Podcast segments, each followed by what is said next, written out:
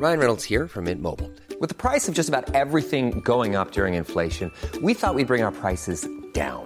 So to help us, we brought in a reverse auctioneer, which is apparently a thing.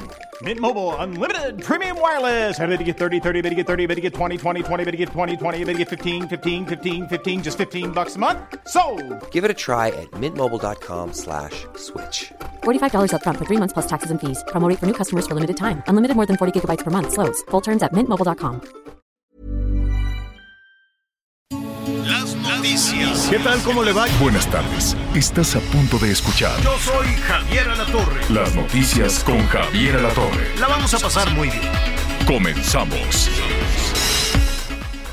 Vamos a entrar de lleno a la información, arrancando la tarde con una jornada muy violenta desde la madrugada en Sinaloa, en Chihuahua. Es el quinto día del año, el quinto día del año de un año que se perfila con muchísima violencia. Nada más arrancar el año, tuvimos una masacre terrible en Ciudad Juárez.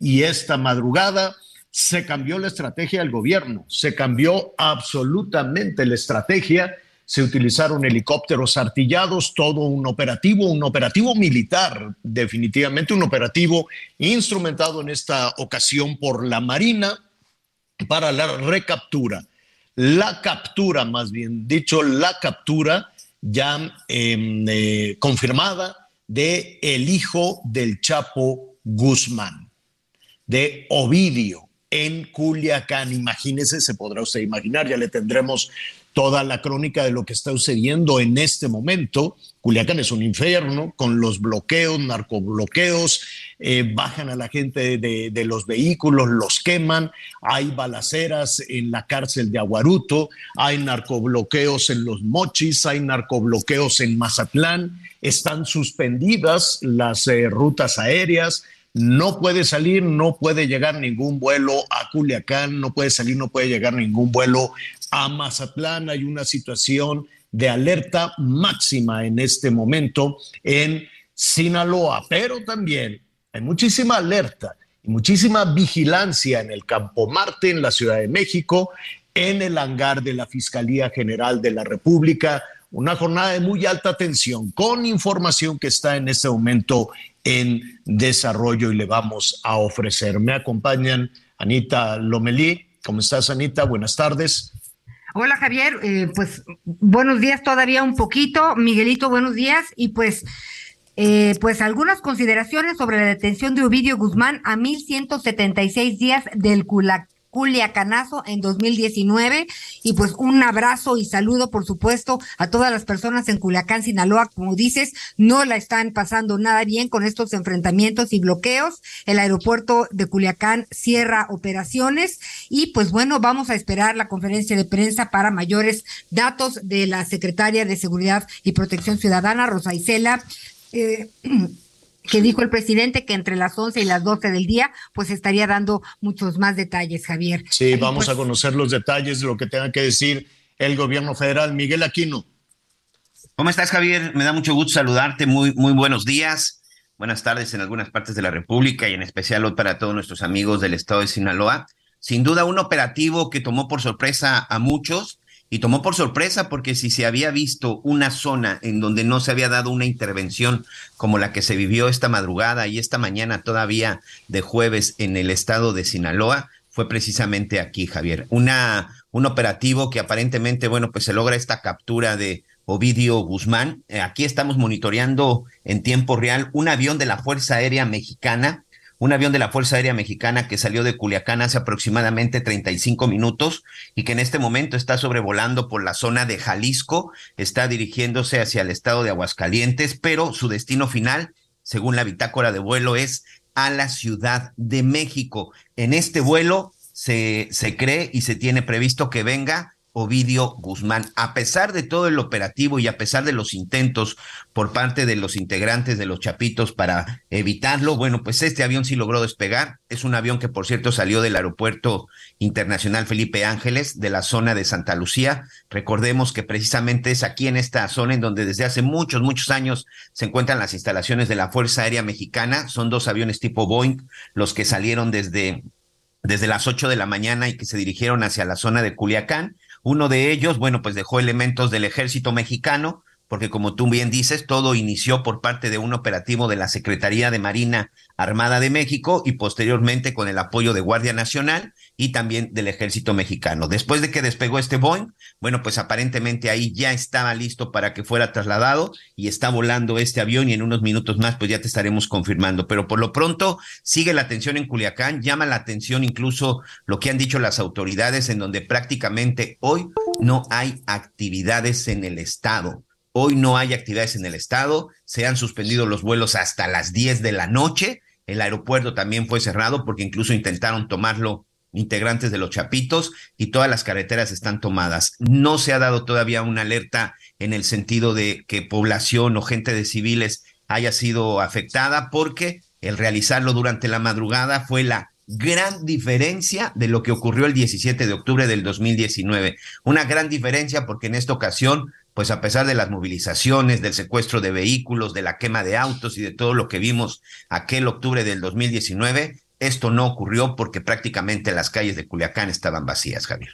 Así es, hay eh, evidentemente muchísima información en desarrollo, el evento en el que participa, eh, arropado por las Fuerzas Armadas, el presidente Andrés Manuel López Obrador, el anuncio que tenga que dar, que quiera dar el eh, gobierno federal, puede ser a través de Rosa Isela, puede ser a través del almirante secretario de la Marina, no creo que a través del ejército, tampoco que a través de la Secretaría de Gobernación, pero, pero vaya, o será, eh, eso, el vocero es lo de menos, habrá que ver, ¿no?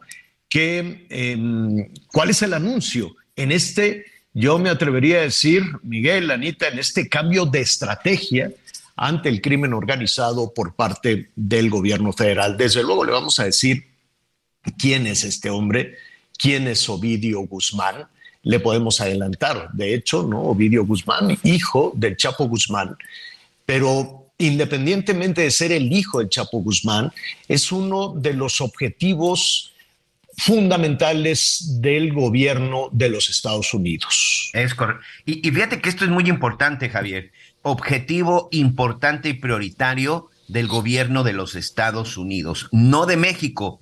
Ovidio Guzmán, salvo que ya se haya presentado en las últimas horas o incluso en los últimos días, pero incluso todavía antes de empezar el año, no existía una orden de aprehensión en contra de Ovidio Guzmán. Ovidio Guzmán, que al final dentro de esta estructura de los chapitos, desde el punto de vista muy personal en el, en el análisis y en la posición, no ocupaba un lugar jerárquico. Es decir, sí es uno de los hijos del Chapo, pero creo que Jesús Alfredo e Iván Archibaldo el mayor son los hijos principales, bueno, son los principales operadores. Y Ovidio Guzmán estaba operando de una manera más local en la zona de Sinaloa y sobre todo encargado de este asunto de las, de las metanfetaminas. ¿Por qué es un objetivo para la Unión Americana? ¿Por qué en los Estados Unidos es tan importante la detención de Ovidio Guzmán?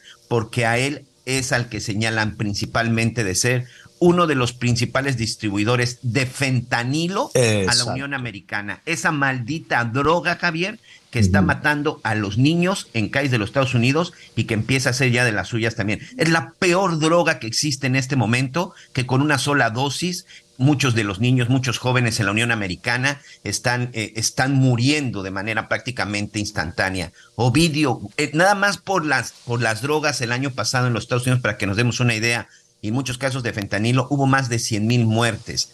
Ovidio Guzmán, el ratón, uno de los hijos de Joaquín el Chapo Guzmán, es uno de los principales distribuidores de esta droga, de este veneno, señor. Vale la pena recordar a eh, nuestros amigos que nos escuchan en todo el país y más allá de nuestras fronteras, que em, Ovidio fue detenido en el 19, justo ahí en Culiacán. Lo detuvieron en, en, eh, quien tiene un arpa que por ahí se oye. Eh, lo detuvieron en Culiacán en 2019 y, en, y fue el primer culiacanazo, ¿no? Así se le conoció, porque ante las presiones de eh, los sicarios del Chapo Guzmán o del propio ratón o de los hijos del Chapo Guzmán o del propio cártel de los Chapitos, lo dejaron en libertad. Lo dejaron en libertad y después, ante muchísimas confusiones, al paso del tiempo, el presidente López Obrador dijo, fue una instrucción mía, yo di la orden, al principio decían, ¿te acuerdas? No, fue una instrucción colegiada y que fuimos todos y que no, no, fui, eh, decía el secretario de la Defensa, el secretario de Marina, decían es que fuimos todos, fue colegiado.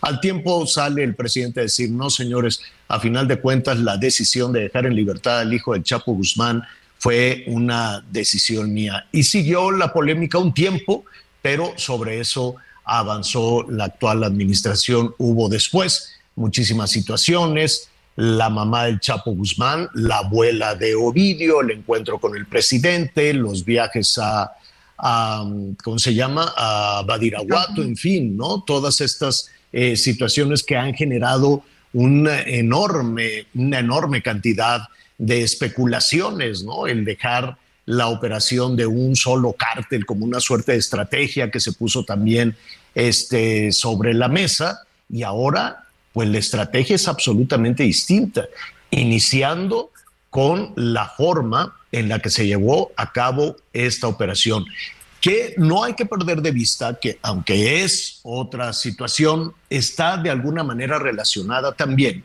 con lo que pasó en Ciudad Juárez con la muerte de este sicario, de este líder criminal, vinculado también como un brazo armado del cártel de Sinaloa, y que en un operativo para su recaptura, él se fugó de la cárcel de Ciudad Juárez. Al ratito con Reinaldo le vamos a tener todos los detalles de lo que ahí sucedió. Y en, eh, en la operación de recaptura, termina ese operativo y dicen, pues se murió el neto ¿no? Y presentaron ahí unas imágenes. Esto, pues, eh, no, no, es un, no es un hecho aislado en todo lo que ha sucedido en las últimas horas, Miguel. No, por supuesto que no, no es un hecho aislado es una situación que, eh, fíjate que al mismo tiempo también en Nuevo León había otro operativo importante donde tuvieron también ahí a, a 10 sicarios, pero esto que tú comentas acerca del neto, creo que también es un, es un momento también muy, muy importante. Habla también del cerco que se hizo en algún momento en el, en el estado de Chihuahua, Javier, porque al final este sujeto no pudo salir del estado, a pesar de que intentaban llevarlo a otro lugar, jamás pudo salir y en este enfrentamiento que se da, un enfrentamiento en donde, por cierto, primero se dijo que había sido capturado y que estaba herido, pero ya en el momento que fue trasladado, murió, murió durante el trayecto este personaje conocido como el Neto. Ayer precisamente se llevaban a cabo los funerales de los 10 custodios que estaban o que habían participado en el, en el operativo, o mejor dicho, que fueron víctimas en el momento del motín cuando él se da la fuga y ese también, bueno, pues es una, es una información muy importante, como tú dices, no podemos considerar un hecho aislado, porque también seguramente nos habla de una, de una de, de, un debilitamiento muy importante a la organización de los chapitos. De por sí es un grupo, Javier, que en los últimos meses ha tenido golpes importantes, tiene, tiene una serie de guerras y ha, ha abierto una serie de frentes de batallas que lo tienen muy, muy desmantelado ellos mismos partieron la organización que fundó su padre. Recordar que ellos hoy tienen una guerra con Ismael el Mayo Zambada, quien fuera el gran socio, compadre y cómplice de su padre, quien lo ayudó en las dos, en dos de las fugas que tuvo Joaquín el Chapo Guzmán de penales de máxima seguridad. Los chapitos decidieron romper con él. Hoy están peleados también con el tío. Hoy también están, es decir, los chapitos solo se fueron cercando. Pero Ovidio Guzmán no es el mando principal. No, no, no. De los Chapitos, es su hermano Iván Archibaldo, como mencionaba hace un rato, por supuesto. de 39 años, es el más poderoso de los hijos de Joaquín Guzmán Loera, y fue Iván el que logró la liberación de su hermano en aquel Jueves Negro, que ya lo comentábamos en 2019. Y también vale la pena recalcar que la detención de Ovidio Guzmán, este, pues es eh, a cuatro días de que llegue el presidente Joe Biden a México. Esto también es importante. Ovidio Guzmán podría enfrentar un proceso de extradición. Una corte federal en Colombia, en Washington, a cargo del juez Rudolf Contreras, le aguarda un expediente judicial que lo acusa de tráfico, como ya decías, de metanfetaminas y cocaína hacia Estados Unidos desde abril del, del 2008. Tienes, tienes toda la razón en que no es necesariamente el que, la, el que da las órdenes en ese cártel. Sin embargo, se convirtió en una, en una, una eh, figura icónica, ¿no? Eh, representa muchísimo después del Culiacanazo. representa muchísimo después de que fue puesto en libertad los cuestionamientos respecto a la estrategia del gobierno federal hacia uno de los tres, me atrevería yo a decir, aunque son varios los cárteles que operan en nuestro país, pero aquí estaríamos hablando del cártel Jalisco, del cártel de Sinaloa, dos cárteles que están en una, pues constantemente en una abierta confrontación. Simboliza mucho el ratón, simboliza mucho vídeo, aunque efectivamente tienen ustedes la razón y eso habrá que ponerlo en perspectiva, no es el personaje más poderoso al interior de ese cártel. ¿Y eso qué quiere, eso qué puede significar? Pues que habrá que estar atentos a la forma en la que se mueve y la reacción que pueda tener este cártel en varias partes del país, porque este, este cártel no está acotado a Mazatlán, a los Mochis, a Culiacán, no, no está acotado a Sinaloa. Y precisamente lo que decíamos en Chihuahua, Javier, que con este grupo de los mexicles están enfrentándose al cártel de Juárez y que precisamente el Neto era uno de los principales operadores. Otra de las cosas que provocó en su momento que el nombre del ratón, como así le, le dicen a Ovidio, y sobre todo se lo dicen por su tamaño y por su físico, el ratón fue lo que sucedió eh, el año pasado, hace a mediados de, del 2002 junio, julio del 2002 en San Miguel Topilejo, con esa balacera que se dio también aquí en las, bueno, que se da en la Ciudad de México, Javier, y que resulta que ese grupo que estaba operando en la alcaldía de Tlalpan de la Ciudad de México, en San Miguel Topilejo, pues era un grupo que precisamente estaba relacionado con Ovidio Guzmán, porque algunos de los sicarios, de los gatilleros que fueron detenidos, recordarán que llevaban una especie como de placas metálicas, de estas charolas que, que, usan comúnmente los policías y que traían una imagen de un ratón. Oye, Ese, esa es otra de las cosas que también se le adjudicaba a Ovidio Guzmán. Y fíjate que hablando de esa detención, pues el gobernador eh, Rubén Rocha de Culiacán, bueno, de Sinaloa, pues él subió un tuit en, en, donde decía o dijo, he sido informado por el secretario de Gobernación que las Fuerzas Armadas Federales efectúan desde la madrugada de este jueves un operativo, bla, bla, bla, que se cuide la ciudadanía, que se quede resguardada hasta que no acaben las acciones, pero me llama la atención esta manera de informar, o sea, él estaba en su camita mientras y le habló el secretario de Gobernación, oye, ya entramos, o cómo funciona tienes razón en, que va a ser muy importante entender el cambio de estrategia, porque me parece que un gobernador tendría que ser el primero en estar enterado y saber este qué operaciones se van a hacer en su región, a menos que pues haya yo difiero eh por parte de las autoridades. Yo difiero yo difiero Anita porque precisamente eso tiene que ver la separación de niveles de gobierno. Yo difiero y te voy a decir por qué. No no quiero decir que el gobernador o que alguien de su gente esté involucrado aclaro pero sobre todo la Marina, que eh, he conocido muchas de las actuaciones de la Marina. A ver, recordemos que Recordemos que la Secretaría de Marina ha sido quien e, efectivamente ha realizado los golpeteos, los golpes más importantes en contra del narcotráfico. Ellos fueron los responsables de las dos últimas detenciones de Joaquín El Chapo Guzmán. Ellos básicamente han sido uno de los principales protagonistas en las detenciones que tienen que ver con cárteles y sobre todo con líderes más importantes. Uno, dos, en ocasiones esa información solo se maneja en el grupo que va a llevar a cabo la operación. Claro. Yo sí no veo al gobernador, yo sí no veo a las autoridades de la Secretaría de Marina informándole al gobernador de, oye, vamos para tu tierra porque vamos a... No, no le informaron después. Porque debe de guardarse mucho esa, esa información. Le informaron después y se lo informó mucho más tarde, cinco horas después de arrancado el operativo, se lo informó el secretario de Gobernación, ni siquiera fue eh, el secretario de la Marina. Evidentemente, imagínate las filtraciones sí, que, que, le avisaran al gobierno del Estado. Un gobierno además cuestionadísimo por el respaldo que, que eventualmente obtuvo él y otras eh, y otros candidatos por parte de los malos. O sea, no, no necesariamente este grupo.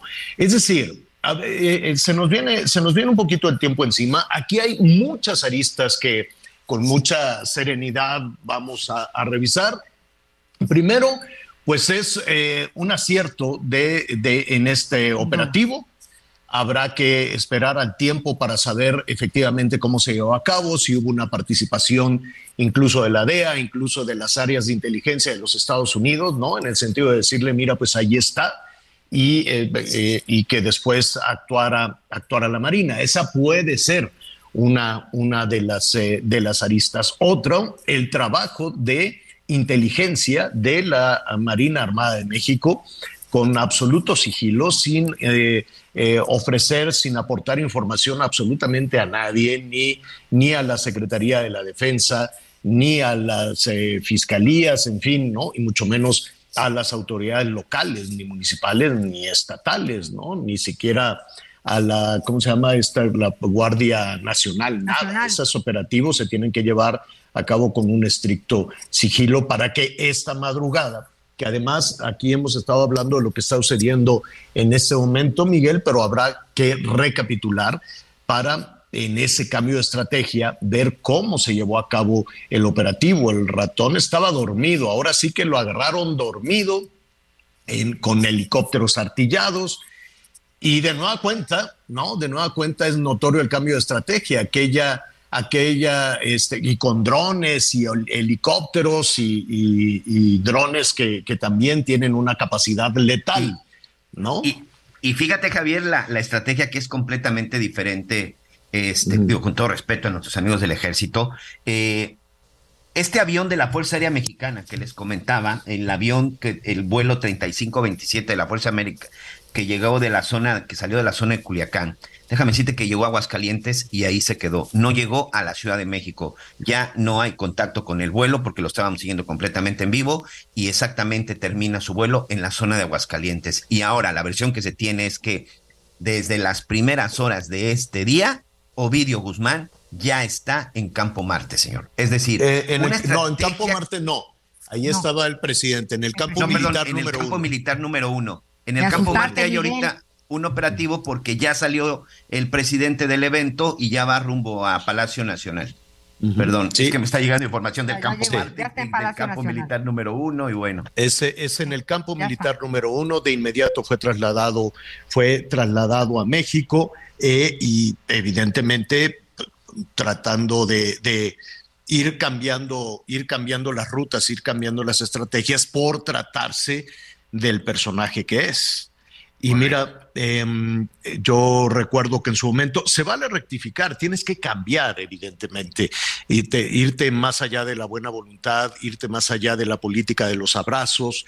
Este, yo recuerdo la crítica esta de Mátalos en caliente, ¿no? De, ah, es que eso hacía Calderón, eso sí, a Peña, esos.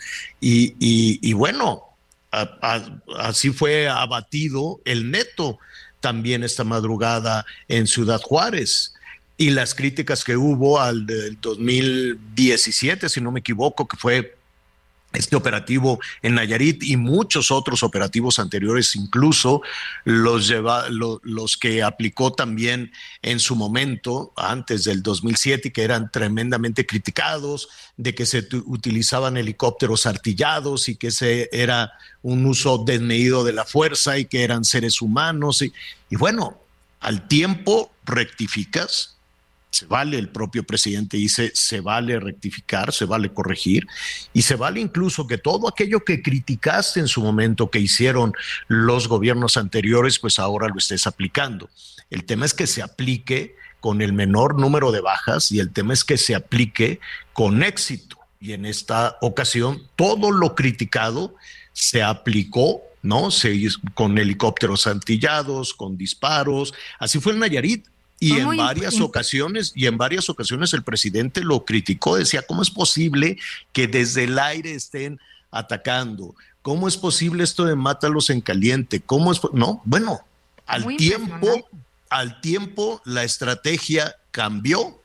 Es una estrategia, no quiero decir similar, pero es una estrategia en la ruta de lo que saben hacer las Fuerzas Armadas y esta política de los abrazos, pues ya vimos que por más abrazos que les dieras a la abuelita de, del Ovidio y a la mamá del Chapo y, y decir que son seres humanos y darles dinero, pues no funcionó.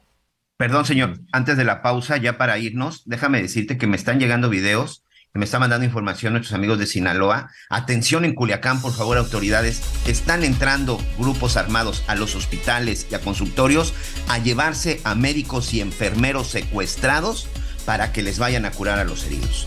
Vamos a hacer una pausa. Hacemos una pausa y volvemos con esto.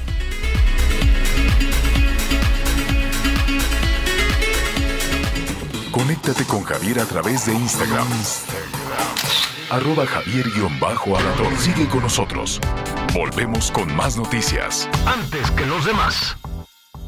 Todavía hay más información. Continuamos. Las noticias en resumen. José Sánchez Pérez fue nombrado como el nuevo director general del Instituto Mexicano de la Propiedad Industrial. Sánchez Pérez es egresado en Economía por la UNAM y maestro en Ciencias por la Universidad de Utah en Estados Unidos. Se desempeñó como director general del ferrocarril del Istmo de Tehuantepec, el cual forma parte de la plataforma logística del corredor interoceánico. Desde el miércoles, la Comisión Mexicana de Ayuda a Refugiados reactivó los trámites de asilo en la frontera sur. Esto luego de días de protestas de migrantes que buscaban obtener sus documentos en Chiapas. Familiares y amigos de los 10 custodios y dos agentes ministeriales asesinados en el motín del Cerezo número 3 dieron el último adiós a sus seres queridos en Ciudad Juárez. Desde la explanada de la mega bandera, autoridades de los tres niveles de gobierno rindieron honores de cuerpo presente a los agentes caídos. En paz descanse. Hoy el dólar se compra en 18 pesos con 76 centavos y se vende en 19 con 89.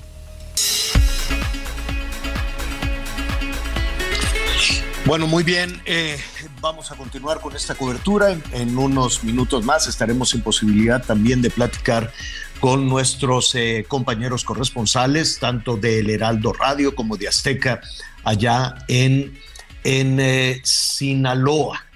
Y em, decirles a quienes nos están, a quienes nos acompañan en este momento, que fue capturado eh, uno de los chapitos que fue capturado, Ovidio Guzmán Loera, el hijo del Chapo Guzmán, alias el ratón, uno de los principales objetivos criminales de los Estados Unidos, sobre todo acusado de, enviar, de, inundar las calles de los Estados Unidos con metanfetanilas, con, con metanfetaminas, con fentanilo en eh, particular el el Chapo, el hijo del Chapo Guzmán, Ovidio Guzmán, ya está en el campo militar número uno. Imagínense usted el tamaño del operativo que fue trasladado al campo militar número uno. No es eh, eh, un asunto recurrente, Miguel Anita, que sean trasladados al campo militar número uno. En todo caso, son trasladados algún tipo de de instalación de la Fiscalía General de la República, eh, o por lo menos ese es el hangar en el cual llegan y luego son trasladados. Pero vamos a recapitular. ¿Qué pasó esta madrugada, Miguel? Esta madrugada, hasta la comunidad de Jesús María en Culiacán, Sinaloa, fuerzas especiales de la Secretaría de Marina, por aire y tierra, realizaron un operativo en una zona residencial. Tenían la información de que en ese lugar estaba Ovidio Guzmán, alias el ratón, junto con un grupo de seguridad. En el momento que llegaron, entraron y encontraron a Ovidio Guzmán dormido y fue detenido junto con el grupo de sicarios más cercano. Cuando los integrantes del cártel de Sinaloa intentaron reaccionar, este operativo ya se estaba llevando prácticamente a cabo. Cuando eh, en una casa aledaña se encontraba también personal de seguridad de Ovidio Guzmán, es cuando empieza este enfrentamiento en donde se utilizaron, Javier, se utilizó por lo menos un helicóptero artillado por parte de la Secretaría de Marina Armada de México, es decir, desde el aire hubo disparos hacia este lugar y posteriormente empezaron a llegar desde la zona de los Mochis, de Ajome y de otros lugares cercanos a Culiacán, incluso de Mazatlán y de Badiraguato, empezaron a bajar integrantes del cártel de Sinaloa, pues para tratar de repetir lo que había sucedido el 17 de octubre del 2019 con el asunto del Culiacanazo. Por fortuna en esta ocasión no sucedió de esa manera, fue en la madrugada, fue una operación rápida. En el momento que Ovidio Guzmán fue capturado, fue enviado a una instalación militar en espera de su traslado. En este momento, ¿qué es lo que está sucediendo en Culiacán? Hay muchas calles cerradas, hay muchos lugares que en este momento están sitiados y la última información que tenemos es que se encuentra en algunos hospitales, algunas ambulancias han sido secuestradas por los integrantes del cártel de Sinaloa de los Chapitos para que empiecen a curar a sus heridos. Y en otros hospitales a donde fueron trasladados muchos de sus heridos, porque sí se dieron enfrentamientos por tierra durante el traslado y sobre todo cuando trataban de sacar a, de la zona de Jesús María a Ovidio Guzmán, pues hay muchos elementos de Sinaloa que cayeron. No tenemos datos acerca de si hay personas o elementos de Marina, del Ejército, de Guardia Nacional lesionados, lo que sí sabemos de varios civiles, muchos de ellos integrantes del cártel de Sinaloa. Ovidio Guzmán ya fue trasladado a la Ciudad de México, como tú bien dices, ya se encuentra en una instalación militar. Se decía que a las 12 del día se daría una conferencia de prensa por parte de las autoridades específicamente de la secretaria de Seguridad y Protección Ciudadana, Rosa Isela Rodríguez. Hoy están diciendo, en este momento están confirmando que podría ser un poco más tarde y estamos en espera, bueno, pues de que se den más detalles. 12.45. La conferencia de prensa del Gabinete de Seguridad se llevará a cabo hoy a las 12.45 a través, y bueno, ya a través de sus propias redes sociales estarán mandando toda la información, gracias a nuestro compañero Isaías Robles que me está mandando este dato de última hora. Entonces, 15 minutos antes de salir del aire, estaremos escuchando completamente en vivo algunos pormenores de lo que fue la detención de Ovidio Guzmán, uno de los personajes que en Estados Unidos se había solicitado su detención, una recompensa de 5 millones de dólares por su captura. Es considerado uno de los principales distribuidores de fentanilo, de metanfetaminas, estas drogas que están matando a niños y jóvenes en la Unión Americana. Pero sí es importante decirlo, no es la cabeza principal de la organización de los Chapitos. Me atrevo a decir que estaba como en tercer lugar. Jerárquicamente yo pondría a Iván Archibaldo, a Jesús Alfredo, a Ovidio y hasta abajo a Joaquín Guzmán Jr. Creo que esa sería más o menos el orden jerárquico. Mm. Una organización de los chapitos que ya te decía Javier, se encuentra desmembrada, debilitada. Esa guerra que han tenido con quien fuera el, uno de los principales socios y uno de los líderes más destacados del cártel de Sinaloa, Ismael El Mayo Zambada, les ha dejado mm. muchas bajas y los ha tenido arrinconados en algunos lugares. Decir, no, no, no hay un cártel sólido, no, no es no, únicamente el cártel de Sinaloa, están peleados, están divididos, están enfrentados y a eso con el ¿eh? también y con el tío, así con es. El, con Aureliano, con el guano que opera básicamente en la zona de en la zona de Badiraguato. O sea, hoy el cártel de Sinaloa, los chapitos después de la extradición de su padre, más allá de unificarlo, lo desmembraron, lo debilitaron ah, prácticamente en tres facciones, que es la de ellos, la del Mayo Zambada y la del Guano, y con ambos están tienen un conflicto dentro de su mismo territorio. Sí. Oye, Javier, y, sí, Anita. Y con todo y lo debilitados, pues eh, uno, una de las principales demandas del gobierno de Estados Unidos, que, cuyo presidente llegará el próximo lunes 9 para abordar el tema del narcotráfico, inmigración, entre otros, pues ellos reestructuraron el negocio y se enfocaron en la producción, como lo decíamos al inicio, y distribución de fentanilo, una de las drogas más letales que han existido por el rápido efecto que tiene en quienes la, la consumen. En redes sociales también han circulado numerosos videos y fotografías que dan cuenta de la violenta respuesta de las células del crimen organizado. Teníamos por ahí ya listo eh, un audio de esta pues de una de las balaceras que se dio, no sé si consideremos importante en el penal, en el este en el penal de Aguaruto, si no me equivoco, señor productor, o de dónde es esta balacera o de las calles de Culiacán, porque tenemos de Culiacán. Tenemos de las calles de, Culiacán. A, ver, eh, a ver, escuchemos.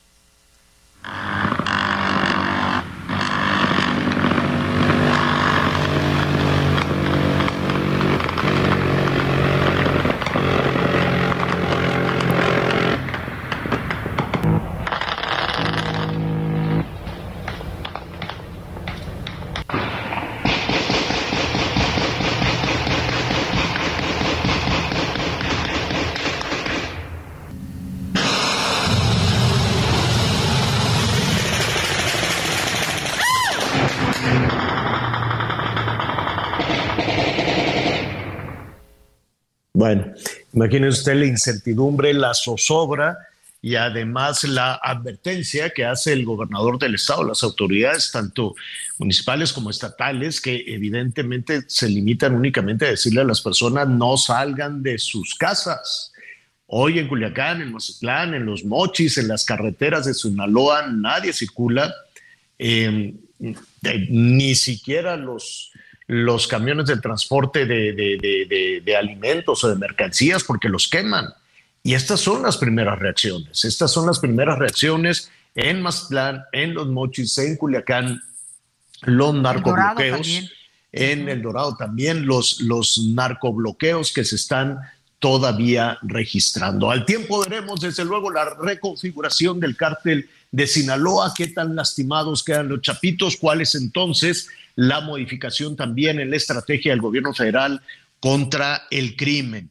Una estrategia que además está cambiando a una velocidad impresionante nada más arrancar el año, porque no hay que perder de vista que en las primeras horas de este año, que se perfila violento en los primeros, eh, con, los, con lo que ha sucedido en los primeros, este, en los primeros cinco, cinco días del año, pues todo esto empezó también en la cárcel de Ciudad Juárez. Y hoy uno de los principales líderes criminales sicarios también del cártel de Sinaloa, el Neto, pues lo mataron, fue abatido, lo capturaron. ¿Qué fue lo que sucedió? ¿Qué es lo que está pasando? Donde la violencia pues no tiene, no tiene fin. Reinaldo Lara, adelante, ¿cómo estás? Javier, ¿cómo estás? Un saludo. Anita, Miguel. Sí, como lo mencionabas, fue durante la madrugada, después de la una de la mañana, un intenso operativo, muchas personas se, se despertaron de los disparos que se escucharon por muchos puntos de Ciudad Juárez. Inició la búsqueda de los 30, salieron a buscar todas las corporaciones, en este caso la estatal y la ministerial, fueron a una ubicación a cuadras de la Fiscalía de Chihuahua y ahí ubicaron al líder criminal de los Mexicles, el Neto. Lo recibieron a balazos, este sujeto tomó una camioneta blindada y escapó del lugar, avanzó rumbo a la fiscalía y a tres cuadras de llegar al lugar terminó impactándose en una gasolinería. De ahí se lo llevaron los elementos de la fiscalía para buscar un médico, según mencionan, y murió en el trayecto. Al momento, la situación es que ahí no terminó todo. Al momento que reportan el enfrentamiento, también empezaron los hechos violentos en distintos puntos de Ciudad Juárez. Al sur de la ciudad, en un supermercado, sujetos robaron un vehículo, lo metieron hasta la zona de panadería, ahí en medio de todas las roscas de Reyes y le prendieron fuego. Al mismo tiempo, un mini super, ya en camino al Valle de Ciudad Juárez, otra salida en la zona norte de, de esta frontera, metieron un vehículo, pero exactamente a la tienda de conveniencia y lanzaron bombas molotov, quemaron otros vehículos, una maderería. Todo esto sucedió en el periodo en que estaba el enfrentamiento de policías ministeriales con el neto. Ya después confirman las autoridades que fue capturado, que viene el enfrentamiento y terminó abatido, pero es apenas el primero de los 30 que se fugaron del penal de Ciudad Juárez. Incluso también hubo un ataque a la fiscalía, se mantuvo resguardada parte de la mañana porque estaba el enfrentamiento y los delincuentes empezaron a atacar todo lo que encontraban en su camino, Javier al, mismo tiempo hubo esta ceremonia la cual en el enlace que tuvimos contigo eh, ayer ya nos adelantabas, tanto en la tarde como en la noche. ¿Qué dice la gobernadora de todo esto? Porque pues se han desatado una serie de señalamientos a su falta de estrategia, a su falta de resultados. Mira, Javier, ayer la gobernadora estuvo presente ahí en el, en el evento de ceremonia de que le rindieron honores a los elementos caídos, a los 12 elementos, 10 custodios del penal y dos policías ministeriales, y mientras ella daba su discurso de solidaridad a los familiares, los familiares empezaron a increparla, le gritaron, la insultaron, que cómo era posible que estaba, estuviera sucediendo eso. Hoy en la mañana salió a dar un mensaje que ya habían terminado con el líder criminal Javier, pero la situación es de temor para la gente en Chihuahua, la gente tiene miedo aquí en Ciudad Juárez. Afortunadamente hoy mencionan, fue durante la madrugada porque es difícil imaginarse lo que hubiera sucedido si esto hubiera sido ya saliendo el sol cuando la gente va al trabajo, cuando los miles de empleados van a la maquiladora, cuando la gente se prepara, los estudiantes y, y que estuvieran las balaceras, ¿no? Como sucedió exactamente un jueves del mes de agosto, que también algo organizado por el neto dentro del penal que terminó con quema de negocios y asesinato de decenas de personas al exterior, Javier. Pues el asunto no, vaya, no son hechos aislados lo que ha sucedido en las últimas horas en Ciudad Juárez, lo que está sucediendo en Culiacán, lo que está sucediendo en Maztlán, en la misma en la misma Ciudad de México. Finalmente, Reinaldo, ¿qué está pasando en el penal? Ya sacaron a reos, pero ¿qué, qué, qué pasa? ¿Quién se quedó? ¿Quién tiene la seguridad ahí? Mira, Javier, en estos momentos continúa la seguridad penitenciaria, pero adentro del penal hay elementos del ejército mexicano y de la Guardia Nacional que están apostados en las entradas, tienen personal también los militares al interior del penal, va a haber una reestructuración completa, porque incluso las autoridades estatales mencionaron en una conferencia posterior a este motín que no estaban enterados de lo que sucedía al interior, que tal vez los enterados era el director y su gente, pero pertenecen a la misma corporación.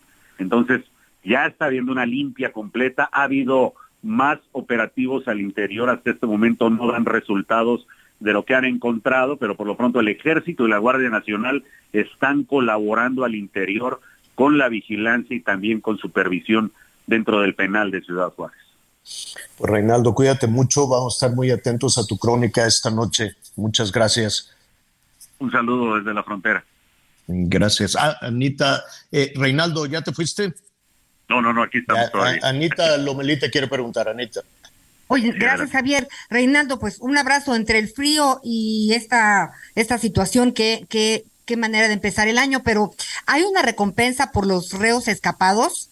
Se hablaba de 5 millones de pesos, ¿es, ¿es así? Sí, mira, Anita, desde ayer que salió la, publicó la fiscalía, ahora sí, el nombre de los 30 que se fugaron, con su nombre, su alias, y también que se ofrecía una recompensa. Mencionaron que era 300 mil por cada uno de ellos y 5 millones ofrecían por el neto. El neto ya murió esta noche en un enfrentamiento, así es que los otros 29 tienen una cifra de 300 mil pesos cada uno quien dé la información. Es lo que se ofrece en estos momentos de recompensa, Anita. Oye, ¿nombre y foto o nada más el nombre? Porque si no, pues va a estar canijo, ¿no? No, ahora sí ya publicaron nombre, fotografía, alias, ya pusieron todo de los de los 29, en este caso ya los 29 fugados. Pues bueno. Muy bien. Muy bien, estaremos pendientes de tu crónica, Reinaldo. Gracias. Cuídate, por Gracias, favor. un saludo. Oiga, qué susto se llevaron los pasajeros de un avión de, de quién era, de Aeroméxico, Miguel. Que Correcto, lo- Javier. Lo balacearon Parte de- en Culiacán. Así es, parte de lo que está circulando, parte de todo lo que está fluyendo en cuestión de información.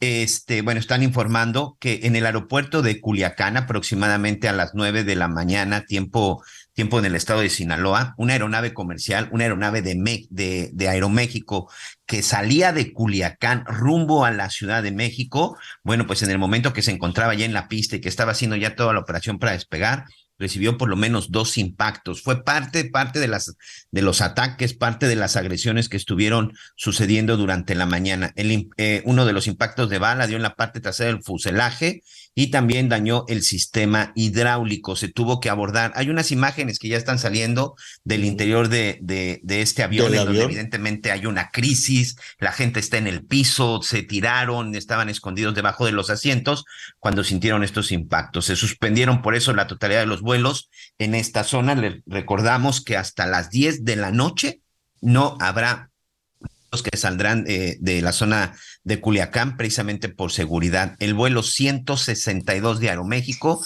se tuvo que quedar. Toda la gente se encuentra bien, únicamente crisis, personas evidentemente con ataques nerviosos, porque imagínate en pleno vuelo o antes de despegar, pues le disparan al avión en el que ibas a, a, a despegar. Mire, le, le vamos a describir un poquito, un poquito de la imagen. El vuelo iba prácticamente lleno, todos con las noticias de la, de la captura de, de Ovidio, con las noticias de las balaceras, de los narcobloqueos. El, el avión toma pista ya casi Sí. para despegar cuando se truenan ahí los, los balazos en el avión, la gente se tira en el pasillo de gritos, la gente se asustó muchísimo, algunos con su teléfono celular se atrevían a grabar un poquito la situación, lo que estaba pasando y entiendo, Miguel, que se abortó el vuelo. Ya iban Sí, a sí, tomar sí, altura se canceló, ya no despegó. la gente fue, eh, la sacaron de la, de la aeronave y evidentemente, bueno, pues ya están con seguridad y todo, pero no pudieron salir rumbo a la Ciudad de México y por eso fue la decisión de suspender todas las operaciones de entradas y salidas en, el aeropuerto de Culiacán para todos nuestros amigos que nos escuchan en el interior de la República. Hay que tomar previsiones. Si tienen un vuelo a Culiacán el día de hoy, están suspendidos por lo menos hasta las 10 de la noche por cuestión de seguridad. Vuelo 162 de Aeroméxico de Culiacán a, México, a la Ciudad de México, fue el del percance. Por fortuna y a Dios gracias, todos los pasajeros y, tripulación se encuentran sanos y salvos, Javier. Sí, sí, qué bueno, qué bueno y habrá que tener precaución eh, pues muchísima precaución. El sentido común te dice que no salgas, que no salgas de tu casa y esperar. Qué incertidumbre, qué miedo lo que está viviendo allá en varias localidades de Sinaloa y desde luego se está reforzando también la, la seguridad en la Ciudad de México, se trasladó la conferencia que darían allá en Palacio Nacional, dijeron no, Rosa Isela, allá en tu negocio, allá en la Secretaría de Seguridad Ciudadana, vas a dar el parte a las 12.45, aquí tendremos el anuncio en vivo en cuanto, en cuanto surja y evidentemente se está reforzando la seguridad en torno al gobierno federal, ¿no? Queda claro que, que, que, se tiene que reforzar en ese sentido. Imagínate cómo se llevó a cabo también con la eh, seguridad extrema en el campo Marte, en el evento que encabezó el presidente. De inmediato fue trasladado a Palacio Nacional y desde ahí va a continuar con todo esto. Mire, dentro de hoy que es, hoy es jueves, jueves, viernes, sábado, domingo, en tres días. En medio de toda esta situación, vamos a tener la visita del presidente de Estados Unidos, Joe Biden, que ya me imagino los controles de seguridad que el servicio secreto está llevando a cabo. Ellos ya, ya están en la Ciudad de México, ya están viendo los traslados, eh, ya están viendo cómo se van a, llevar a cabo las actividades ahí en Palacio Nacional. Ayer Marcelo Ebrard me decía cómo, cómo, le van a hacer en estos tres días. El primer día va a ser una reunión bilateral bueno, llega el, eh, el, presidente de Estados Unidos, Joe Biden, llega el primer ministro de Canadá, Justin Trudeau, y van a tener una, un primer encuentro, ¿no? una primera reunión entre el presidente de México y el presidente de los Estados Unidos. El martes va a ser la trilateral, el martes ya se reúnen el, el primer ministro y los eh, presidentes en Palacio Nacional para firmar un documento, se llamará seguramente Acta de Ciudad de México o algo por el estilo, un documento que ya tienen listo documento que ya tienen planchado los, los gobiernos de los tres países y después vendrá una bilateral entre el primer ministro de Canadá y él, eso va a ser el miércoles, y el presidente de México, Andrés Manuel, Andrés Manuel López Obrador. Evidentemente este tema de la violencia, este tema del narco, el tema de la frontera, el tema del fentanilo, que si bien no, eh, no figura, no aparece en el documento, en el acta que se firmará en el acta de la Ciudad de México, necesariamente será uno de los temas de conversación, uno de los temas de análisis cuando los tres presidentes, o por lo menos el presidente de México y de los Estados Unidos, están reunidos, están reunidos en México. Entonces, eh, déjenme además decirle, rápidamente que en este contexto el presidente de los Estados Unidos está hablando de la frontera con México.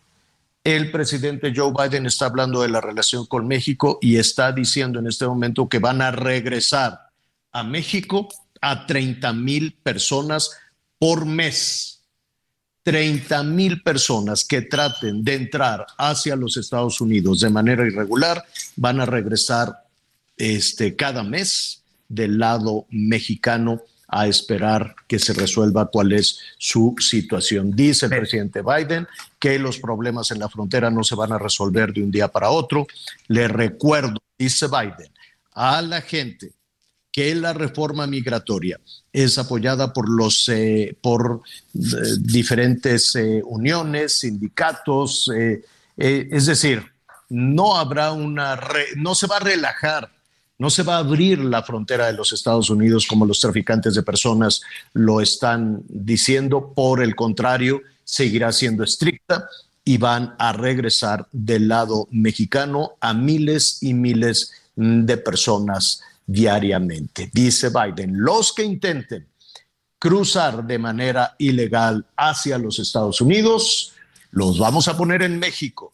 Dice, bueno, el, gobierno mexicano, el canciller, el canciller siempre ha dicho que México no es un tercer este país seguro, pero en los hechos lo es. Le voy a contar ahorita, más después. Ahorita regresando les voy a leer el comunicado de la Secretaría de Relaciones Exteriores, precisamente con este anuncio, en donde, bueno, pues ahí lo explica de una manera diferente. Perfecto.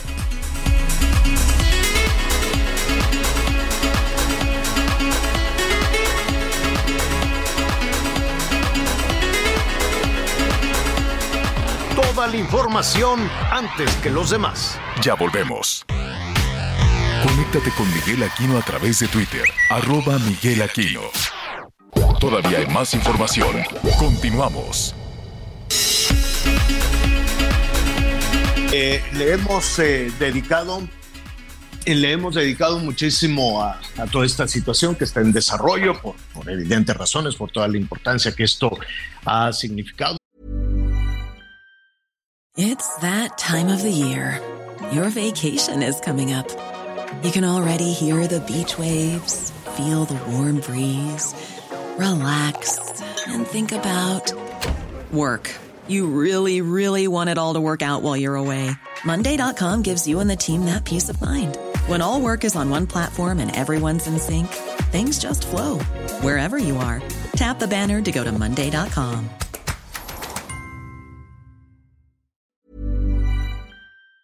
y por los eventos que se van a eh, registrar la próxima, la próxima semana. Pero le adelanto que en un ratito más le vamos a dedicar también un poquito a los Reyes Magos. Señor productor, mi regreso nada más, gracias.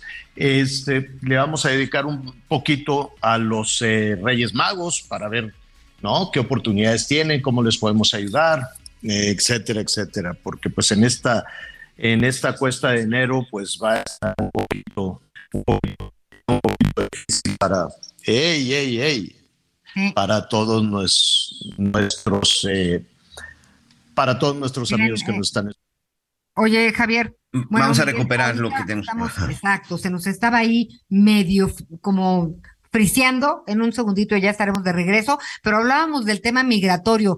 Fíjate que en la región, eh, por, lo pronto del norte, en lo que va del sexenio, eh, se ha regularizado la estancia de un millón setecientos cincuenta y cuatro mil treinta extranjeros mm, y esto agrégale a los que no se han regularizado. O sea, el tema migratorio para México es un problema muy serio, tanto en el sur como en el norte.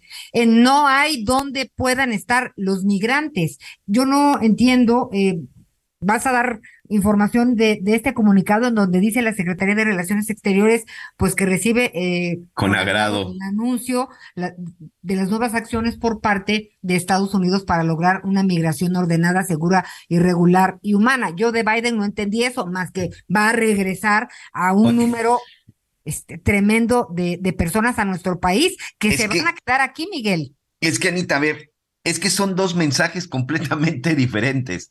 Por un lado, el gobierno de los Estados Unidos dice que va a regresar con esas expulsiones masivas de la gente que ha ingresado a Estados Unidos y que no está este, debidamente establecido, que no tiene de, forma correcta, y habla además principalmente de haitianos, nicaragüenses y cubanos. Pero en el comunicado del gobierno de México Dicen que ven con agrado el anuncio de nuevas acciones por parte de Estados Unidos para lograr una migración en donde van a estar beneficiando al año a 360 mil eh, migrantes de Cuba, Haití, Nicaragua y Venezuela, pero habla de que cada año van a estar recibiendo a 30 mil solo si ingresan vía aérea. Atención, porque creo que esta es la parte, la parte importante. Para tener una migración ordenada, segura y regular, de acuerdo con el comunicado que está enviando eh, la Cancillería a la Secretaría de Relaciones Exteriores, tiene que ver con los migrantes que entren y lleguen vía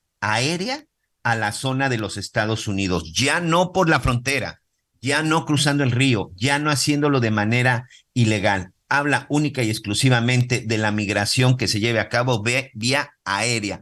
Y para eso pues primero... tendría que ser una migración legal, Miguel, ¿no? Tendría que tener un tipo de visa. Exactamente, y que todo eso lo tendrán que operar primero desde México. México será prácticamente la oficina migratoria para cubanos, nicaragüenses, haitianos y venezolanos. Me llama la atención que nada más habla de esos cuatro, de esas cuatro nacionalidades el comunicado, ¿eh? Habla solo y exclusivamente. Solo habla de Cuba, Haití, Nicaragua o Venezuela por mes.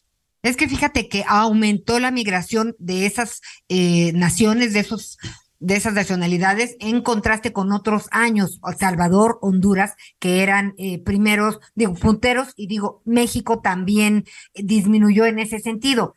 Pero lo que sí es, es terrible es eh, qué hacer con las personas migrantes. Su situación es dramática en nuestro país. No tenemos la infraestructura para darles realmente lo que requieren.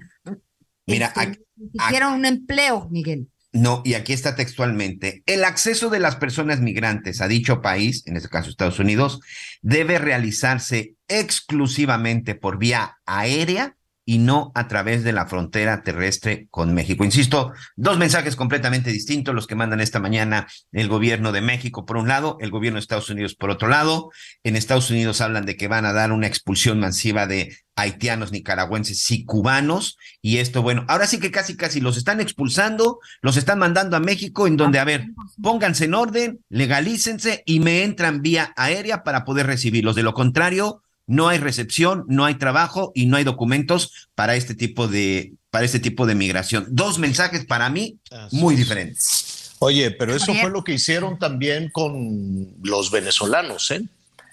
eh eso contuvo la llegada masiva de venezolanos a México, porque después al escuchar que podían desde su lugar de origen en línea apuntarse, anotarse y esperar, dijeron, ah, bueno, pues da lo mismo hacer ese trámite en Caracas que en Tapachula, que en Ciudad Juárez. Y no vamos a ponernos en manos de los criminales en territorio mexicano. Y con ese anuncio, ellos lograron darle relativo orden a la migración venezolana. ¿eh?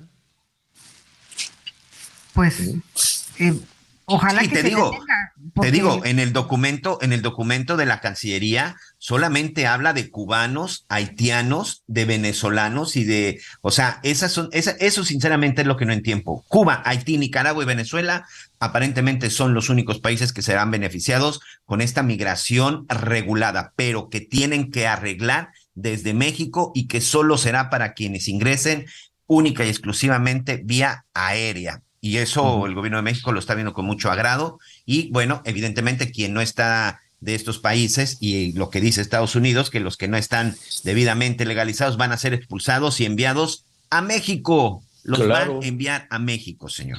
Eso, esa es una situación que hemos vivido ya desde, desde Trump. ¿no? Desde que Trump instauró el título 42, cuando dijo van a ser las expulsiones express, y después el presidente Biden dijo, vamos a quitar el título 42, vamos a eliminar las expulsiones express de los migrantes, de todas estas personas, familias, o la separación de las familias. Todavía, todavía, desde hace ya varios años, hay niños que nunca pudieron encontrar a sus padres que algunos los mandaban a Texas, otros los mandaban a California, otros los mandaban a otros sitios de, detención, tenían esta política de, separación de las familias y en algunos casos nunca, mira qué tragedia, ¿no? Nunca lograron eh, reunificarse. Hay padres que nunca, que nunca supieron el destino de sus hijos allá en los Estados, en los Estados Unidos. Después llegó el gobierno del presidente Biden y dijo, yo voy a, a eliminar el título 42 y eso pues generó una llegada masiva de migrantes hacia la frontera sur de los Estados Unidos con la mentira, por así decirlo, de los traficantes de personas, en el sentido de que los Estados Unidos iban a abrir la frontera y que ya podrían entrar y que se entregaran a las autoridades y que les iban a dar asilo y que esa iba a ser con el gobierno del presidente Biden algo muchísimo muchísimo más eh, generoso, pero no fue así. El título 42, el instrumentado por Trump, ahí se quedó. ¿Y eso qué significa? Que todos aquellos que se han sorprendido sin papeles cruzando la frontera o que los lleven los polleros, o aunque les digan, tú llegas allí a la frontera y te, entregas a la migra, eh, pues nada, se entregan a la migra y de inmediato los regresan del lado mexicano. Esto va a generar del lado mexicano en los puntos, en los puntos fronterizos que ya de por sí son conflictivos y en la frontera sur de nuestro país, que ayer hablábamos también con nuestros compañeros corresponsales, eso ya es un problema humanitario, ya es un problema sanitario, porque son miles y miles los que van llegando todos los días y, se buscan cómo alimentarse, tienen parientes, algunos tienen parientes allá en los Estados Unidos que les van enviando de a poquito dinero que ellos pueden sacar pues en un Oxxo, en una en una sucursal bancaria van sacando el dinero, pero pues se van alimentando de, de, galletas y comida que ellos pueden ir comprando en las tienditas. Mira, del periodo de 2019 a 2022, Estados Unidos devolvió a 890.381 connacionales, es el número superior este, de personas regresadas a Estados Unidos rompió récord incluso de la administración Obama. Y también este flujo migrante que ha aumentado, también ha aumentado el tráfico de personas. Es un llamado también que hacía el Instituto Nacional de Migración, que por ahí aparece, hablando de este tema del incremento de traficantes de personas. Y pues también se han rescatado a 15 mil migrantes en, en el norte, en el sur, y, y pues es, para, e, es una tragedia hablar de la migración cuando no tenemos la capacidad de darle la respuesta que requieren, Javier. No hay manera de, de legalizar el flujo de gente que cruza México y que finalmente no llega a Estados Unidos. Y pues digo, son de Venezuela, de Haití, de Colombia, de El Salvador, de Honduras, de Nicaragua, de todos lados ha aumentado la migración.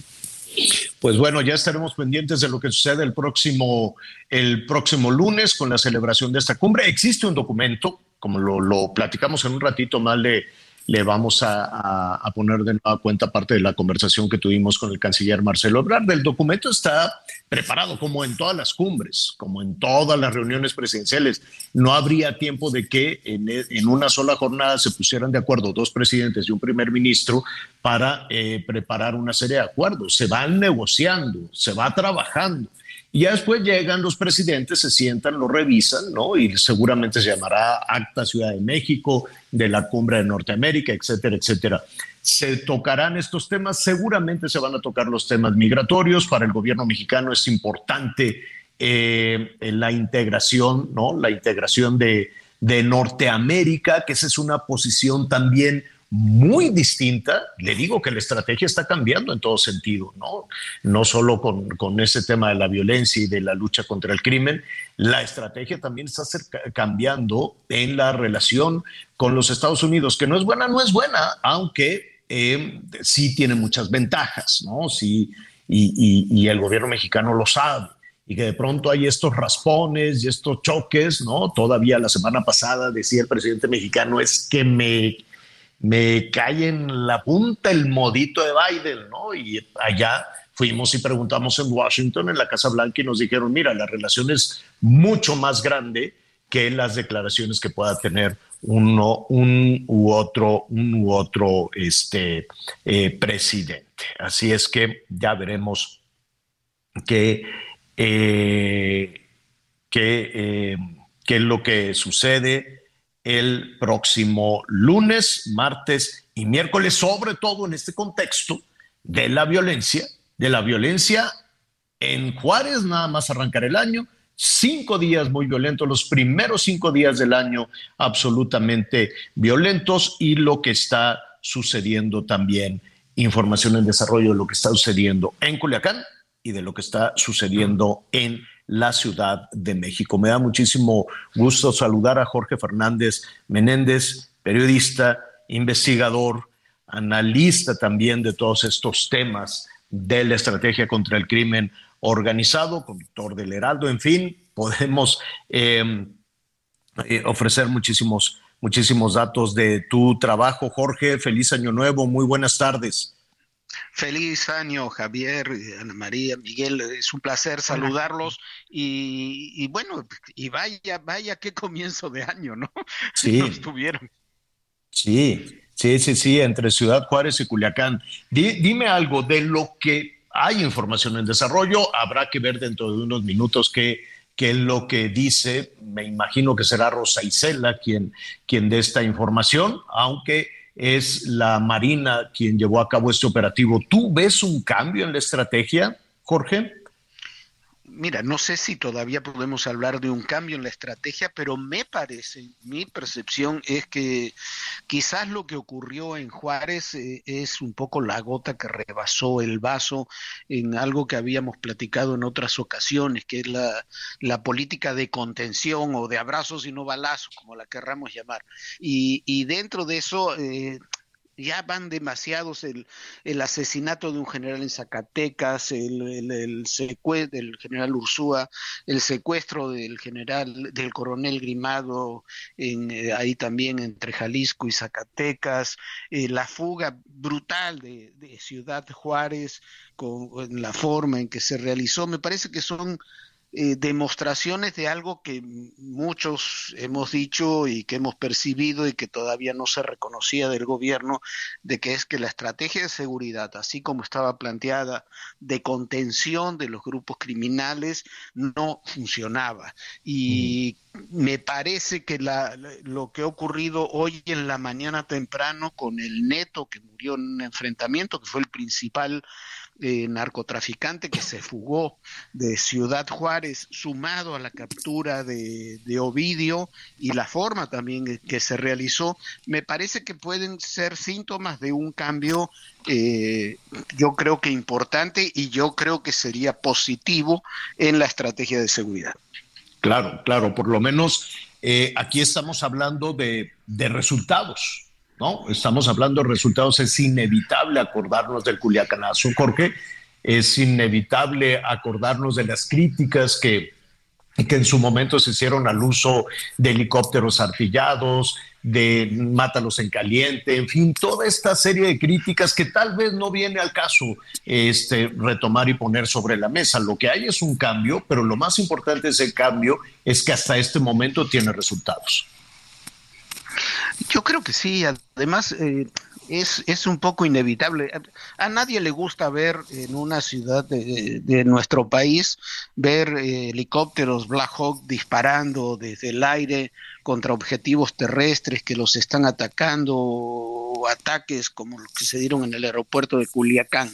Pero, pero hay que reconocer que estos grupos criminales no van a responder, no se les puede responder de otra forma. Eh, son grupos que reaccionan con violencia y ante lo cual deben ser eh, atacados, sí, con muchas estrategias, con estrategias políticas, sociales, lo que querramos, pero también con uso de la fuerza. Muchas veces se ha dicho que no, que los criminales sobrepasan al Estado mexicano, eh, que tienen mejor armamento. No, no es verdad. El Estado mexicano es mucho más poderoso. el problema es que se utilice y se utilice bien las fuerzas y las capacidades del Estado mexicano contra los grupos criminales. Eh, todavía no conocemos detalles de, detalles de, de lo que sucedió esta, esta madrugada. Probablemente podemos tener la película un poquito más completa en, unos, eh, en una media hora más. Eh, entiendo que va a ser Rosa Isela la encargada de hacer esa, de hacer esa crónica. ¿Cuánto sabremos? Pues no lo, no lo sabemos, Jorge, pero eh, independientemente de, eso, de, la estrategia, de la participación de la Marina, de la eventual colaboración de la inteligencia de Estados Unidos, ¿no? Que, que, sabemos que pueden hacer también un, un, trabajo de colaboración, no de injerencia, pero sí de colaboración y que, este, y que en ese sentido pues también puede tener resultados. Esto en el terreno de la especulación. Ya veremos si fue únicamente la inteligencia mexicana, la inteligencia de la Marina Armada de México, eh, quien, quien llevó a cabo este, esta operación. Pero ya lo conoceremos al tiempo. Yo te, quisiera eh, preguntar dos cuestiones. ¿Cómo queda entonces el cártel de los Chapitos? ¿Cómo queda entonces el cártel de Sinaloa? Mira, eh, eh, los chapitos hay, son básicamente tres hermanos. Eh, Ovidio es uno de ellos. no creo que se destructure esa parte del cártel de Sinaloa completamente con la, con la detención de Ovidio. Sin duda es, es un golpe, es un golpe fuerte. Habrá que ver las repercusiones cuando se dan este tipo de detenciones quizás lo más importante no son no es solamente la detención en sí sino las repercusiones posteriores que puede haber que eso me parece que es lo, trascendente. Pero y el cártel, después el cártel de Sinaloa, hay que asumir que los grupos de los chapitos, que son muy violentos y que se sienten los herederos del Chapo Guzmán, han estado muchas veces en enfrentamientos con los grupos del Mayo Zambada o con otros grupos menores en distintos estados del país. Habrá que ver si esto evidentemente los debilita, si implica un fortalecimiento de los grupos del Mayo Zambada, si es el cártel en sí el que se va desestructurando, pero tendremos que ver en los próximos días a partir de la, insisto, de las repercusiones que tenga eh, esta caída. La caída en sí misma, si solamente tomamos la caída como tal, eh, es muy importante por lo simbólico, es muy importante por los antecedentes de, que implicaba el culiacanazo y demás, pero operativamente sí, ahí están los otros dos hermanos de, de, Ovidio, ahí está el Mayo Zambada, ahí está un hermano del Chapo Guzmán que también es importante en algunas zonas y, varios operadores, pero me parece, es una opinión, una percepción que, surge de la primera información, que lo que cambia es la perspectiva del gobierno respecto al cártel de Sinaloa y eso es lo que sí puede cambiar toda esta correlación interna de fuerzas. Sí, sí, sí, sí, habrá todavía habrá que esperar a que se enfríe un poco, un poco esta situación para tener un análisis un poco más certero de algo que impacta, sí o sí impacta en la seguridad de las personas y que puede impactar incluso en otras esferas, incluida la esfera política en nuestro país, Jorge.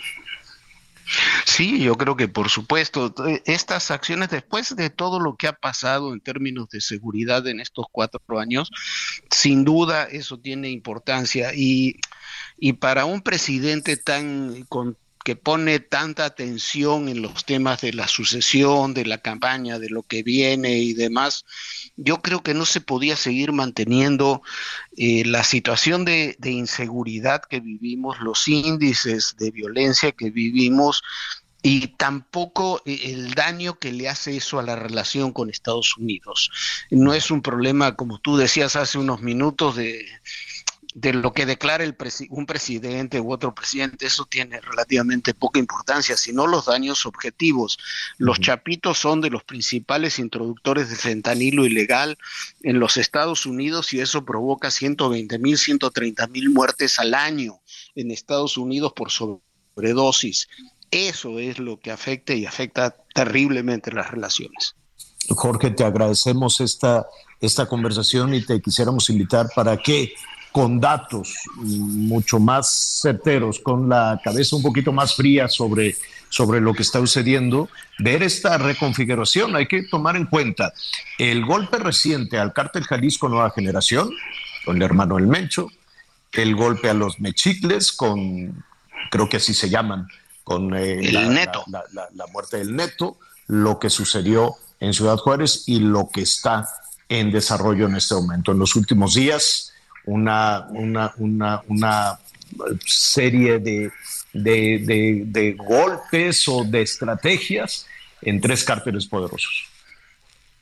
Sí, habrá que ver qué, qué, es lo que implica, si son eh, llamaradas de petate, si son eh, detenciones, pero yo creo que... Y si eso significa el fortalecimiento de algún otro grupo, ¿no? O, me parece por lo pronto que es sí, un cambio de tendencia, digamos, en la estrategia de seguridad. Definitivamente. Un abrazo muy fuerte. Lo mejor para este. Un abrazo. Gracias, muchas felicidades. Gracias. Gracias, gracias. Es nuestro compañero Jorge Fernández Menéndez, que junto con Miguel Aquino, desde luego, siempre han estado muy atentos a la investigación de todos, estas, de todos estos temas. Antes de hacer una pausa, Miguel, eh, y de ir también con, los Reyes Magos eh, y a reserva de lo que anuncia Rosicela, ¿qué, qué, qué, opinión te deja? ¿Qué, qué análisis a, priori, no? Habrá que tener más información, te deja lo que está pasando. Mira, creo que es un golpe muy importante creo que para el gobierno de Andrés Manuel López Obrador en materia de seguridad le da un poco más de credibilidad, porque se ha hecho un trabajo nulo prácticamente, y si había una mancha que tenía este gobierno, era precisamente el caso, el caso de Ovidio. Yo me atrevo a decir que no cambia nada en la estructura del narcotráfico en México la captura de Ovidio Guzmán. Es un personaje que era más mediático que realmente importante en la operación capturas como la del Mencho, probablemente estaríamos hablando ya de otra cosa, capturas como la de Ismael El Mayo Zambado. Siempre es importante eh, de tener este tipo de personajes. Aquí lo único que debemos de, estar muy pendientes es de las reacciones. Ahorita que le preguntabas a, a, Jorge sobre quién es el grupo que creo que se ve beneficiado, para mí, el grupo de Ismael El Mayo Zambada y el cártel Jalisco Nueva Generación. Creo que esos son dos de los grupos que hoy siguen siendo de los más poderosos. Ojo, eh, Javier, son los responsables de lo que está sucediendo en Zacatecas son los responsables de lo que sucede en Tepic, en Colima, en la zona incluso del propio estado de Jalisco. Creo que esos son hoy los dos grandes, grandes protagonistas de esta guerra del narcotráfico en México. El cártel de Sinaloa en la facción del Ismael El Mayo Zambada y el cártel Jalisco Nueva Generación de Nemesio Ceguera Cervantes El Mencho. Oye Javier, y siempre que hay detenciones de este, de esta índole, ¿no? Eh, pues hay reacomodos y esto ocasiona violencia, mayor violencia por el control de posiciones y control de territorio. Así que, este, pues digo, no se necesita ser experto para hablar en este lo, sentido. Lo veremos. Las autoridades deben de estar muy puestas. Regresando en la pausa, Anita. Gracias. Conéctate con Miguel Aquino a través de Twitter. Arroba Miguel Aquino. Sigue con nosotros. Volvemos con más noticias. Antes que los demás. Todavía hay más información. Continuamos. Bueno, pues resulta que fueron imputadas las dos empleadas del motel Nueva Castilla en Escobedo, esto en Nuevo León, por presunto encubrimiento y presunta falsedad de declaraciones en la investigación del feminicidio de la joven Devani Escobar. Este miércoles se llevó a cabo la audiencia de manera virtual en la que un juez de control resolvió la situación legal de las ex trabajadoras Ana Luisa N. y Elida Yurid N. ¿Les parece si con esto recorremos el país? Elementos de la policía de Hermosillo y la policía estatal rescataron a tres personas, dos mujeres y un hombre, que fueron privados de su libertad en la colonia Ley 57, ubicada al norte de la ciudad capital de Sonora. El reporte es que una de las víctimas, una mujer de 48 años, logró escapar y llegó a un negocio a pedir ayuda. Ahí arribaron los uniformados que fueron al domicilio cercano donde detuvieron a una persona armada y rescataron a otra mujer de 40 años y a un joven de 25 que estaban atados de pies y manos. Ahí se logró detener a Javier N. de 27 años de edad, quien portaba un arma calibre 9 milímetros de uso exclusivo del ejército, quien fue puesto a disposición del Ministerio Público, informó desde Sonora Gerardo Moreno. A través de los canales oficiales, el área de comunicación social de la Universidad de Guadalajara convocó para este jueves 5 de enero a la comunidad para realizar una movilización en contra de lo que califican como una persecución política que sufren los estudiantes Javier Armenta, José Alexis Rojas, así como también Iván Cisneros González, los tres integrantes de la Federación de Estudiantes Universitarios. Y es que los estudiantes fueron citados a comparecer por la invasión de un predio del cual fueron desalojados el 19 de agosto de 2021 y y en donde hoy se construye el proyecto de Distrito Iconia. La comparecencia tiene lugar en los juzgados de Puente Grande este jueves en punto de las 14 horas para responder por el presunto delito de despojo de tierras y aguas. Desde Guadalajara, Mayeli Mariscal, Heraldo Radio. Elementos de la Policía de Investigación de la Ciudad de México detuvieron a José de Jesús N., quien posiblemente esté relacionado con los homicidios de los hermanos Jorge y Andrés Tirado y un adulto mayor ocurridos en diciembre en la colonia Roma.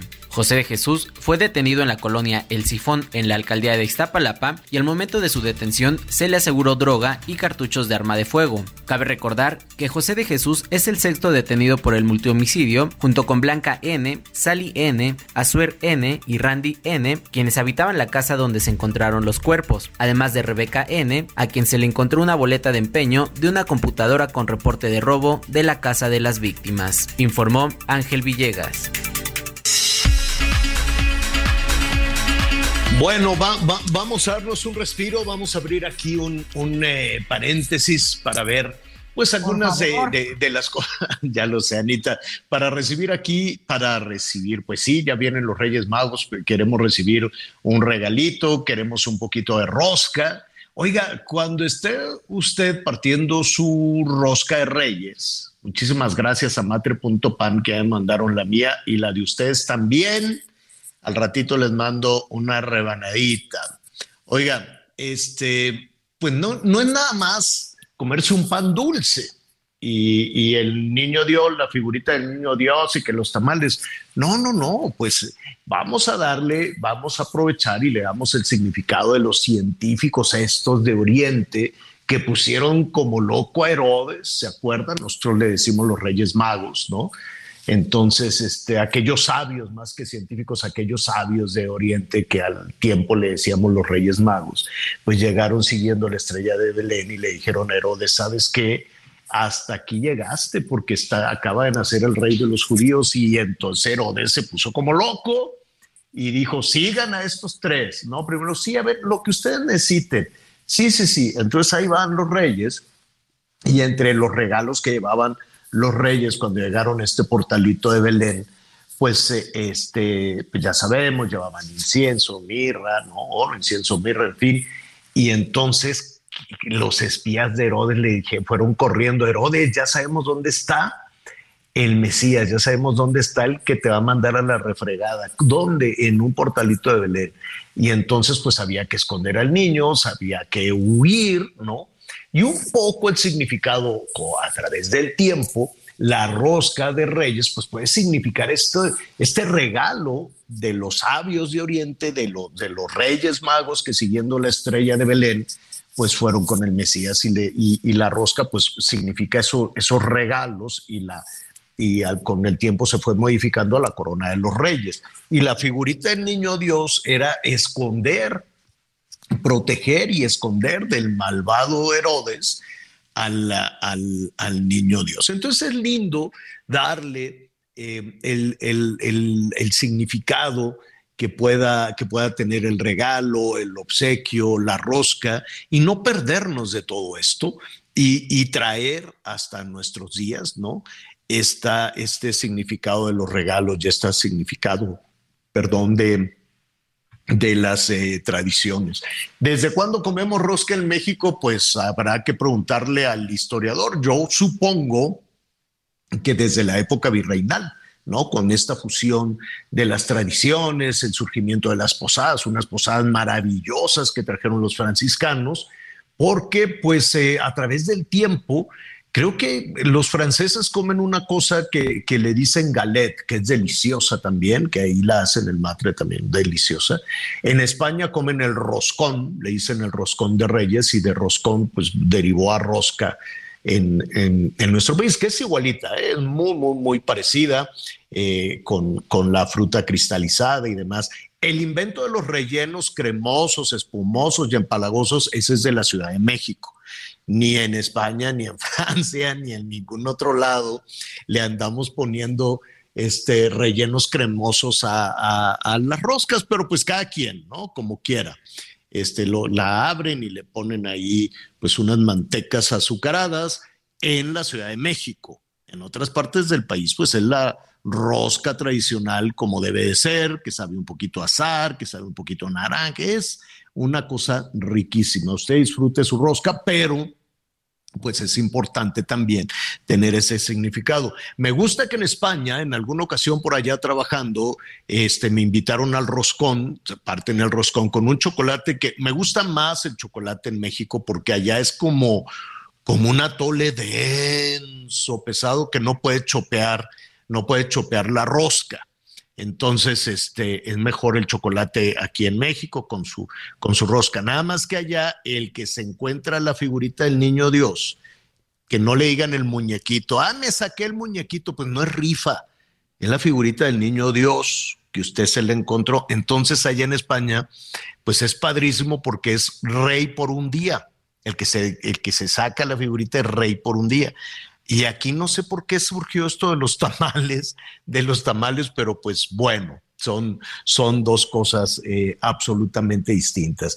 Y con la rosca llegan también los Reyes Magos con los juguetes. cosa que también en una buena parte del país es importantísima. Digamos que de la Ciudad de México hacia el sur, del centro hacia el sur, está muy viva esta tradición de los juguetes. Miguel Ángel Martín González, presidente de la Asociación Mexicana de la Industria del Juguete, van a tener una muy buena temporada ya, ¿no? Desde ahorita me quiero imaginar. ¿Cómo estás, Miguel Ángel? Muy bien, muy bien, con favor de Dios, Javier. Gusto saludarte, Anita, también, con mucho gusto y muy optimistas, como ya bien lo has mencionado, regresando a un año ya más o menos razonablemente bueno como era 2019, sin hacer comparaciones con 20 y 21, porque no, bueno, eso no cuenta. No, esas las borramos del mapa. Oye, ¿tienen algún estimado de, de, beneficio? Es decir, ¿se, hace, ¿se pueden hacer cálculos de cuánto puede gastar un ayudante de los Reyes Magos, eh, más o menos, por, por persona, por familia? Sí, mira, Javier, eh, les comparto el dato. En México tenemos un aproximado eh, gasto por niño por año de 80 dólares. Como comparativo te puedo mencionar que Estados Unidos, por ejemplo, tiene 400 dólares anuales de gasto por niño eh, per cápita en, Estados Unidos. En México es, estamos en 80 dólares por año de gasto por niño. ¿Eso es mucho o es poco? Bien, eh, abre una, desde luego son dos economías muy diferentes, como tú sabes, el poder adquisitivo de, de, una economía y de otras es totalmente diferente. Este, es lo que hemos venido teniendo, teníamos 79 dólares en 2019, este, estamos ahí en lo mismo. 80, estamos hablando de 1.600, más o menos 1.600 pesos por niño por año. Es correcto mil es en promedio. Claro, habrá quien gaste, pueda gastar diez mil o habrá quien gaste solo 100 pesos, ¿no? Dependiendo el, el, nivel e, económico, el poder adquisitivo de cada, de cada niño. Pero el promedio como te digo, es básicamente eso. Nosotros tenemos un, un mercado cautivo de alrededor de 30 millones de, eh, de, niños que son los que consumen los juguetes. Y aparte tenemos entre 3 y 4 millones de coleccionistas que a veces puedes encontrar gente de 20, 80 o 60 años de, todas las edades claro, que siguen coleccionando juguetes que les encantan los juguetes y no han perdido ese gusto por el juego y el juguete eh, de tal manera que eso te lleva, te, eh, te, decía, a 34 millones más o menos, que multiplicados por esos 80 millones de, esos 80 dólares, te lleva a una cantidad de 2.700 a 2.800 millones de dólares de venta. Oye, ¿hay un juguete, ¿habrá un juguete preferido en México? Eh, mira, el, el, juguete preferido universal de siempre por unidades más vendido en el mundo se llama pelota. Ese siempre es el número uno en todas partes. Básicamente es el juguete que más se vende en unidades, en unidades, no en dinero. Pero mira, las tendencias hoy, Javier, como tú lo sabes, a partir del 2010 para acá, eh, el, nuevo bebé de la industria del juguete, el, es el juguete electrónico, ha marcado tendencia. Y todo lo que son las películas, hoy marca la tendencia a nivel global, ya no solo de México. Ahorita tenemos el gato con botas o Avatar, y son los personajes que más vendes. Desde luego que si tú ves el nicho de mercado de niñas de 3, 4 años, 5, 6, pues lo que te piden son princesas en su mayoría. Habrá excepciones que no, ¿verdad? Pero en su mayoría te piden princesas. Si ves con los niños, pues te piden superhéroes. Perdón. y de esa manera, eh, de esta manera sí está fuerte el, el invierno ha estado pesado. Eh, en fin, de esta manera nosotros este, eh, eh, vamos viendo las tendencias. Lo que sí es muy bueno y muy alentador, fíjate que las ventas por medios electrónicos, vieras qué buen desarrollo han tenido. Y ah, hemos crecido de 6% que traíamos en 2019 y, y, que veníamos creciendo esa tasa de 1 o 2% anual, estamos ahorita en 18% es un nuevo canal de distribución que llegó para quedarse. En un momento pensamos que era había sido solo por la pandemia y no, no, Javier, Anita, este, se quedó, se, quedó, se, superó la desconfianza, se superó la desconfianza de que iban a hacer un fraude, de que te iban a mandar una cosa que tú no pedías o que te iban a pedir algo que no funciona. Es correcto. Ha ido en aumento y para bien. No pensamos que iba a ser una moda y no. fíjate que se ha quedado y eso pues nos abre, te digo, otro canal de distribución con, no, con el que no contábamos tan fuerte.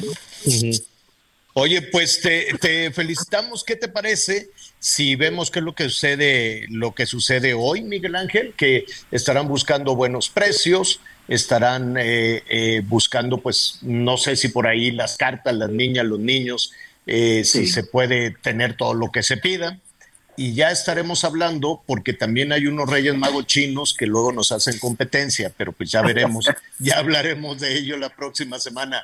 Por lo pronto, ¿te vamos a cambiar? Sí, dime. Ahí, te dejo algo muy importante. Es cierto, pero también hay claroscuros a nuestro favor. ¿eh? Esa guerra comercial entre Estados Unidos y China ah, claro, nos está dando oportunidades maravillosas. Y que no las hemos aprovechado del todo. ¿eh? Monetizando. no las hemos aprovechado. Todavía tenemos un, espacio enorme para ganarle a los chinos allá en los Estados Unidos. Te mandamos un abrazo enorme. Gracias. Gracias, Javier. Muchas felicidades. Gracias y estaremos platicando contigo si se puede la próxima semana, desde luego, para ver cómo le fue a los Reyes Magos. Hoy, eh, pues atención, yo sé que muchos pues van a salir a algunos eh, almacenes, las tiendas van a abrir hasta muy tarde, hay, hay negocios, hay tianguis que ya conocen los Reyes Magos, con mucha dificultad cabe por ahí el camello y el elefante porque es un gentío tremendo. Eh, por otro lado, Anita Miguel, bendito sea Dios que ya es el último tirón del presupuesto, ¿no? Para, para muchas personas, pues este gasto comenzó desde el 12 de diciembre con los bailes, las fiestas de, de, las guadalupitas, este, más las peregrinaciones y que la cooperacha para la peregrinación y cosas. Desde ahí, desde la cooperacha, desde los primeros días de diciembre, para la cooperacha de la, de la peregrinación, que en algunas ocasiones son rutas enormes, hasta el día de hoy, o sea, es casi, mm, ¿qué? Mes y medio de gasto, gasto, gasto, gasto, gasto. Ya vamos a tener un respirito, si se puede, la próxima semana. ¿A ustedes les traen cosas los reyes? Pues la verdad, fíjate que no, no me traen nada, pero eh, pues de chica sí me traían eh, y, y, la verdad es que descubrir un par de patines, este, para mí fue de las mejores aventuras que me pudo haber pasado y también este, pues, otro año ya más grande, una avalancha. Y así poquito a poquito, este, pues una avalancha. Avalanchas nomás las de Chabelo. Saludos a Chabelo. ¿Te acuerdas de esas? Digo, sí, pero pues eran muy divertidas, ¿no? Pues sí, a mí me gustaba mucho, ¿sabes qué? El juego de química, mi alegría. El juego de química, mi alegría, era una cosa impresionante. Y el juego de geología, mi alegría. Los volcanes. Que no sé si todavía existe mi alegría, pero yo tenía juego de química, juego de geología con las piedritas y las machacabas y no sé qué, y el maletín de doctor. Esas tres cosas eran, este, bueno, bueno. ¿A ti, Miguelón, la avalancha de Chabelo o la pura dotación de dulces? La pura dotación, la pura dotación de dulces. Ya les contaré, mi primera avalancha fue una avalancha que hicimos nosotros mismos ahí con un grupo de amigos este, en la calle, pero no, la verdad es que sí, siempre uno recuerda sobre todo la llegada del balón, ¿no? Porque creo que eso fue lo que teníamos nosotros como niños, que todavía, sí, a Dios gracias, fuimos generación que sí salía a las calles a jugar, o bicicleta, o patineta, o patines, o sencillamente con un balón, ¿no? La verdad es que son de las cosas que recuerdo con mucho cariño. Pero no, hoy me toca, ya desde hace muchos años me toca ser asistente de los Reyes Magos, Javier. Exactamente. Pero yo creo que ya no pide, eh, te digo que a mí me encantaba el juego de química, el juego de geología y el maletín de doctor. Esas tres cosas. Y ya nuestro productor me está mandando aquí una foto de un niño nerd que aparecía en la pues portada. en la portada del juego de, del juego de este, del juego de química y las autopistas. Bueno, ¿no? ¿Te acuerdas de los Hot Wheels? Miguelón ah, tenía seguro su colección de carritos que no, los prestaba. No. tenías tus Hot Wheels? Miguel jugaba a los ladrones y bandidos, se me hace. Te, juro que desde chiquito eran soldados y vaqueros lo que yo tenía. De, chiquillos, sí, sí, sí. bueno. Oye, las mascotas, esto ya Ah, ya no platicamos, ya, ya no platicamos de ese asunto. Piénsesela muy bien. Eh, se nos fue el tiempo de, los invitados. Estamos aquí, de hecho, esperando a, a Rosa Isela para ver si va a haber algún anuncio ya, más detallado. más detallado de todo esto.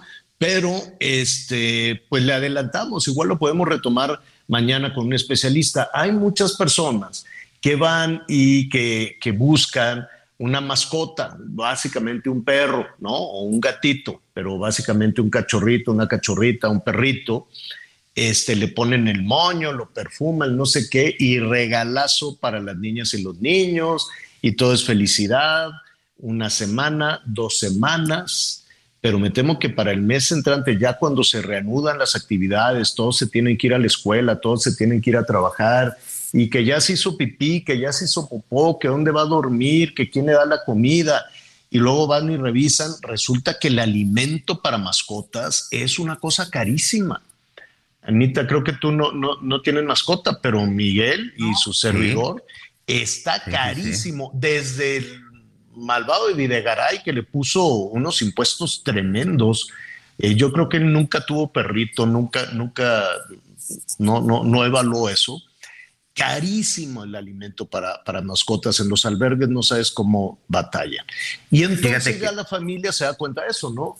Sí, fíjate que yo, por ejemplo, a, mis perros, a Bob y a Rutila, este, esta semana incluso les pusimos su vacuna contra la rabia y con otras, por todo esto que ha estado sucediendo. Y de los dos animalitos de la revisión y todo fueron 1.500 pesos. Y aparte, los animales que, de, como las mascotas que viven en una zona tropical, en una zona cálida, en ah, nuestro caso, como en Cancún, les tenemos que dar cada mes, Javier, una pastilla para evitar el gusano de corazón. Sí, y además si los llevan a la playa, pues ahí pueden pescar cualquier cantidad de bichos también. Tener perrito en las zonas de costa es complicadísimo. Entonces, pues vienen los gastos y viene el enojo del papá de la mamá y, y, lo que hacen es algo tristísimo, lo disfrazan de, ay, mira, vamos a llevar el perrito a que se reúna con sus amiguitos en el bosque o en la selva o en donde tú quieras y Eso, en el mejor de los casos, que a mí me parece una crueldad insólita. Entonces, para disfrazar el tema y lección de vida, entre comillas, déjalo libre y el niñito, la niñita, pero papá, pero ¿por qué? Porque lo está esperando su mamita ahí en el bosque. Y entonces pues, se va el cachorrito y estos se van corriendo, suben. Sucede mucho en, en, febrero, muchísimo, en el bosque de Chapultepec o en los diferentes parques de la zona metropolitana del Valle de México, en los parques grandes, este, que van y los dejan y a su suerte algunos sobreviven, otros pues una, una jauría, ¿no? Se convierten en jaurías, son ferales y de pronto pues se alimentan ahí a, su buen entender los cachorritos que sobreviven y que son aceptados por una manada, por una, pero se convierten en un asunto peligrosísimo. Entonces piénselo muy bien, piénsesela muy, muy, muy bien. Si no tiene el tiempo eh, la responsabilidad y el dinero, ¿no, Anita? Mira, yo de repente veo a los perrijos, ¿no? Que sí tratan a los perritos como si fueran sus hijos. A mí me gusta que los perros sean felices como perros, pero ya cada quien toma sus decisiones. Lo que no pueden es regalar un perrito que les da ternura chiquito a un niño que no va a tener la responsabilidad de estar cuidándolo como se debe. Y si quieren comprar una mascota, adopten, porque hay muchos perritos que necesitan un hogar. Y estos que tú dices abandonados, así que piénselo muy bien. Sí, sí, claro, y lo mejor es adoptar. Lo mejor es, es eh, adoptar uno de estos este, animalitos, uno de estos perritos, y, em, y cuidarlo y saber la responsabilidad que todo eso, que todo eso implica, que todo esto eh, significa. Oiga, eh, pues eh, muy, muy, muy rápidamente estamos aquí pendientes de, de, la, de la conferencia donde se van a ofrecer más detalles. Poco a poco comienzan a filtrarse más información de lo que ha sucedido en Culiacán, de la captura de Ovidio Guzmán, el hijo del Chapo Guzmán. Y mira, dentro de todos estos detalles, Anita, Miguel, pues parecería que hubiese sido una operación eh, quirúrgica y limpia, ¿no? Así de decir, llegamos en la madrugada, lo agarramos dormido y nos lo llevamos corriendo. Al parecer no es así, no creo, digo, no sabemos. Habrá, habrá que conocer los detalles, pero em, también comienzan de a poquito, no de manera formal, no de manera oficial, a surgir algunas informaciones de, eh, de víctimas en todo esto en ambos lados, de tanto de oficiales, como de sicarios, Miguel. Sí, y lo que comentábamos, Javier, este, de que incluso en algunos, eh, en algunos hospitales, en algunos consultorios, estaban llegando a llevarse a sus heridos los sicarios o incluso secuestrando doctores para que atendieran a sus lesionados. Ya empiezan a surgir imágenes de varios vehículos que fueron abandonados con armamento. Recordarán esos famosos camiones de carga de redilas que utilizan ellos en donde llevan ahí sus armas de alto poder que las vimos en el Culiacanazo. Todas esas imágenes empiezan a surgir y también lamentablemente se habla de elementos, de elementos del ejército, de elementos de la marina heridos y caídos durante el enfrentamiento. y, bueno, la reacción que todo esto eh, pueda, lo que pueda suceder, no hay vuelos, no hay vuelos a Mazatlán, nada, no hay vuelos a, a Culiacán a, Mazatlán tampoco creo que. Ah, los acaban de y habrá, y habrá que ver eh, mucha atención que ha sucedido con comercios, con escuelas. Yo lo invito a que siga con nosotros, a que nos sintonice hoy por la noche en Hechos Azteca 1 con la crónica completa. Siga con nosotros en el Heraldo Radio.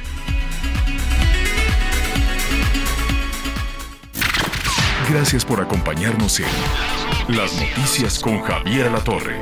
Ahora sí ya estás muy bien informado.